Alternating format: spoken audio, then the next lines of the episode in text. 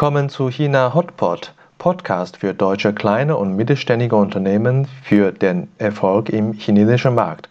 Mein Name ist Xiaolong Hu, Ihr Gastgeber.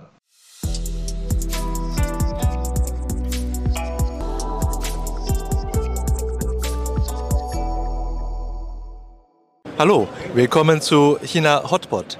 Heute Episode 98 Stellenwert Chinas für die Messestadt Hannover. Nach drei Covid-Jahren ist endlich wieder soweit. Wir haben Hannover Messe und endlich kommen wieder chinesische Aussteller nach Hannover. Und in diesem Jahr ist China Team aufgetreten mit einem eigenen Stand und wir nutzen die Gelegenheit, China-Experten und China-Manager zu interviewen und zu fragen, welche Stellenwert China für die Messestadt Hannover hat.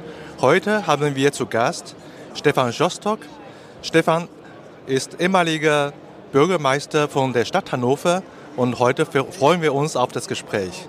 Hallo Stefan, guten Morgen. Hallo, guten Morgen, hallo. Ich äh, bedanke mich für deine Zeit, dass du heute so früh schon bei der Messe dabei bist und für uns die Zeit nimmst für das Podcastgespräch. Ja, herzlichen Dank auch für die Einladung. Ich glaube, kein anderer ist äh, besser passend für unser Gespräch. Stellenwert äh, China für die Messestadt Hannover. Und vielleicht vorab eine Frage, welche Stellenwert hat Messe insgesamt für die Stadt Hannover? Ja, Hannover ist ja äh, nach dem Zweiten Weltkrieg groß geworden mit der neuen Exportmesse, die damals gegründet worden ist und hat dadurch auch einen Weltruf erlangt. Also der Name Hannover ist gerade unter den Fachleuten von industriellen Messen sehr bekannt. Das ist in ganz Europa so und das ist auch weltweit so, weil die Deutsche Messe AG, die sich dann später herausgebildet hat, eben auch äh, nicht nur Leitmessen hier in Hannover organisiert, auf einem sehr großen, teilweise wirklich auch größten Messegelände der Welt, sondern auch mit vielen Partnern in anderen Ländern eben auch kooperiert, unter anderem eben auch mit China. Ja, dann sind wir als China-Team oder ich, kommen wir gleich zum Thema. Wie hat sich die Bedeutung Chinas über die Jahre für die Messestadt Hannover entwickelt? Na, besonders wichtig ist natürlich immer zu sehen, wie sind die äußeren Rahmenbedingungen auch. Wie ist das Verhältnis der Bundesrepublik zu China? Wie ist das europäische Verhältnis zu China? Dass China in den letzten Jahrzehnten auch als Wirtschaftsmacht einen solchen Aufstieg gemacht hat, hat es sicherlich auch äh, der Kooperation mit anderen Ländern zu verdanken und auch äh, mit einer Öffnung, die sie auch für die Wirtschaft selber auch vollzogen hat. Und China ist jetzt mittlerweile, wenn man sich das Bruttoinlandsprodukt anguckt, natürlich auch wirtschaftlich eine absolute Weltmacht. Aber China hat natürlich eine ausgesprochen große Bedeutung auch äh, für viele Menschen. Das ist manchen auch gar nicht klar. Ähm, ich weiß, dass ich schon in der Schule sehr viel über China gelernt habe, weil man immer versucht hat, dieses äh, große Reich mit einer über 4000 Jahre währenden Geschichte überhaupt äh, zu verstehen. Das ist ja ausgesprochen kompliziert. Ähm, das ist ja etwas anderes, als wenn man so die jungen Länder kennenlernt. Äh, das geht meistens etwas schneller. Und man muss sich halt auch viel Zeit nehmen, um China gründlich kennenzulernen. Aber die Bedeutung ist auf jeden Fall eine ständig wachsende. Und du hast ja eindeutig viel mit China zu tun gehabt. Und seit wann hast du als Politiker der Stadt Hannover mit China zu tun? Das große Interesse ist schon in der Schule entstanden, aber der Durchbruch bei mir war, äh, als ich in den Niedersächsischen Landtag kam und weil das Land äh, Niedersachsen eben auch Kooperationen mit China hat, äh, dass man, dass ich über den Wissenschaftsausschuss und über den Kulturausschuss eben eine Menge kennenlernen konnte von den Partnerschaften auch und das hat sich dann auch weiterentwickelt. Ich habe mich dann auch privat sehr äh, versucht reinzubegeben ähm, in dieses Thema, habe sehr viel gelesen von wirklich Fachleuten, angefangen bei ganz frühen Gelehrten, bei Gottfried Wilhelm Leibniz. Aber ich fand auch Interviews, die Helmut Schmidt als ehemaliger Bundeskanzler über China gegeben hat, wo er auch in den USA und auch hier in Deutschland um Verständnis geworben hat für dieses äh, wirklich große und auch großartige Land. Da habe ich auch eine Menge gelernt. Und dann gibt es noch einen hannoverschen äh, Philosophen und Sozialwissenschaftler, Oskar Negt.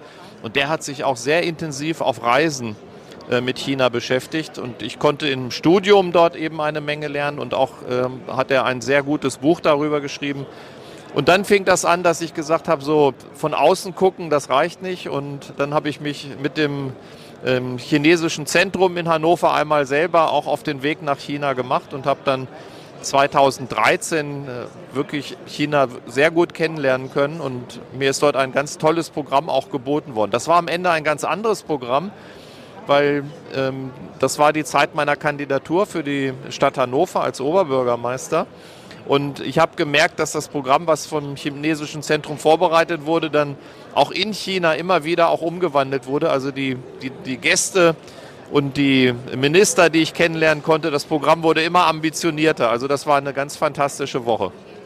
Ja, da hast du nicht nur viel gelesen, sondern auch viel erlebt. Äh, spannende Geschichte. Und ich höre auch, äh, dass äh, jeder so seine eigenen Erlebnisse hat. Was war für dich äh, die spannendste Erlebnisse, was du im Zusammenhang mit China erlebt hattest? Na, man kann ja alles vorbereiten, wenn man China besucht, aber man muss nicht glauben, dass das auch alles so stattfindet dann. Aber man muss sich gründlich vorbereiten. Wir haben ja in der Stadt Hannover über ähm, die Jahre 13, 14 und 2015 eine China-Strategie entwickelt und haben gesagt, wir müssen bei dem bei, dem, bei der Vielfalt an möglichen Kooperationen da sehr strategisch auch vorgehen. Es gibt eine lange Beziehung mit der Stadt Changde. Da gibt es eine Kooperation mit äh, Wasseringenieuren aus Hannover, die schon äh, weit über zehn Jahre funktioniert. Und dann habe ich die Reise eben nach Changde eben auch verbunden mit einer Reise dann nach Shanghai. Dort konnte ich eine Messe besuchen und mit der wahrscheinlich irgendwann mal größten Stadt der Welt, mit Shenzhen. Und die Reise selber war eine wirklich unglaubliche Überraschung, ähm, welche Vielfalt äh, diese Stadt bietet, wie jung sie ist. Und das muss ich sagen, das hat mich am meisten überrascht. Also was für junge Städte und mit was für einem niedrigen Durchschnittsalter also äh, diese Stadt auch dann wirklich floriert. Das ist wirklich fantastisch und ich bin ganz begeistert auch von der ja, Widersprüchlichkeit auch. Überrascht hat mich auf der einen Seite eine ganz große Kontrolliertheit die wird ja von vielen auch sehr negativ gesehen und wird auch so erlebt. Aber es gibt eben gleichzeitig auch eine ganz große Offenheit und Weltgewandtheit. Und äh, dieses Spektrum, das erlebt man, glaube ich, sonst nirgendwo auf der Welt. Ja, äh, China hat so ein äh, vielfältiges Bild. Und wenn wir so ein bisschen Stichwort China-Strategie auch in die Zukunft schaut, die Kooperation zwischen Deutschland und China, Partner, Wettbewerber, China hat ja viele Rolle und systemische Wettbewerber oder Rivale. Äh, welches Szenario siehst du persönlich äh, am wahrscheinlichsten? Ich beobachte ja auch, dass sich gerade die Diskussion sehr zuspitzt. Das hängt natürlich mit weltpolitischen Lagen gerade zusammen. Das hängt ähm, auch mit dem äh, Krieg äh, Russlands gegen die Ukraine zusammen und auch mit diesen ganzen Bündnisfragen, äh, auch viele geostrategische Fragen. Das ist hochkompliziert, das ist eine große Herausforderung für die Diplomatie.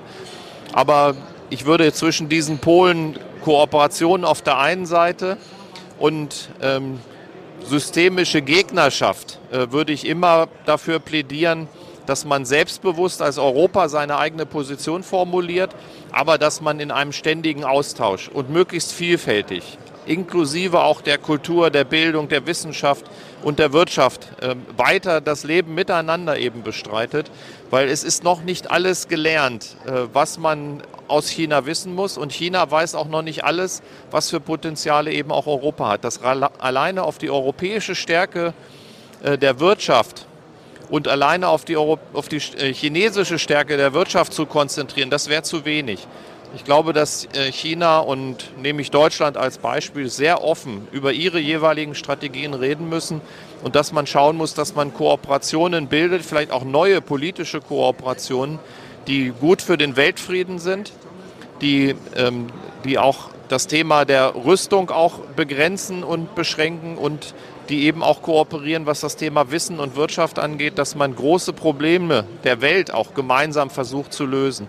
Ich würde nichts davon halten, wenn die BRIC-Staaten sich sozusagen nur noch untereinander auf ihre Stärke sozusagen besinnen und Europa sich zerfasert. Davon hätten wir alle überhaupt nichts, sondern China muss ein Interesse an einem starken Europa haben. Also ich plädiere immer für den weiteren Ausbau der Kooperation. Ich merke das auch hier auf der Messe. Wir haben durch Corona ja einen sehr eingeschränkten Messebetrieb nur gehabt. Wir haben eine Online-Messe gehabt, wir haben eine Hybrid-Hannover-Messe gehabt und jetzt haben wir endlich wieder eine, die auch so fast so ist, wie sie früher war. Und China macht wieder ein Viertel aller Unternehmen aus, die hier eben auch auf der Messe ausstellen. Und das zeigt einfach, welche Präsenz und welche Stärke China hat. Und da sollte man relativ angstbefreit rangehen und mit offenem Visier auch sagen, was wollen wir, was erwarten wir von China wie sie sich in der Weltgemeinschaft eben auch bewegen. Und wir sollten unseren Anteil dafür auch leisten. Sehr schön. Ähm, ich äh, stimme dir voll zu.